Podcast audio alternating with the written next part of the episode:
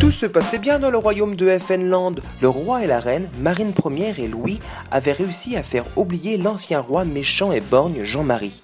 Depuis que le roi avait abdiqué, la fée marketing avait réussi son effet.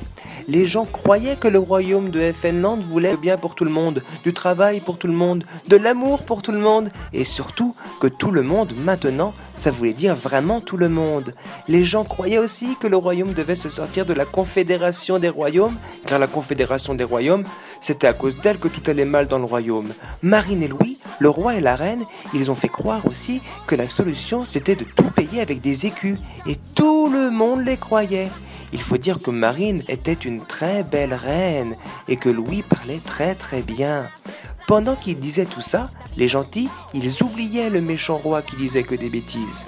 Mais un jour, le méchant roi est ressorti de la caverne où il était enfermé et il a dit des grosses, grosses, grosses bêtises.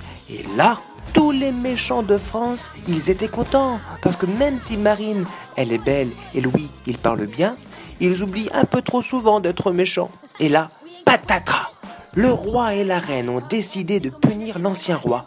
Tu as été trop méchant, on te chasse du royaume, lui ont-ils dit.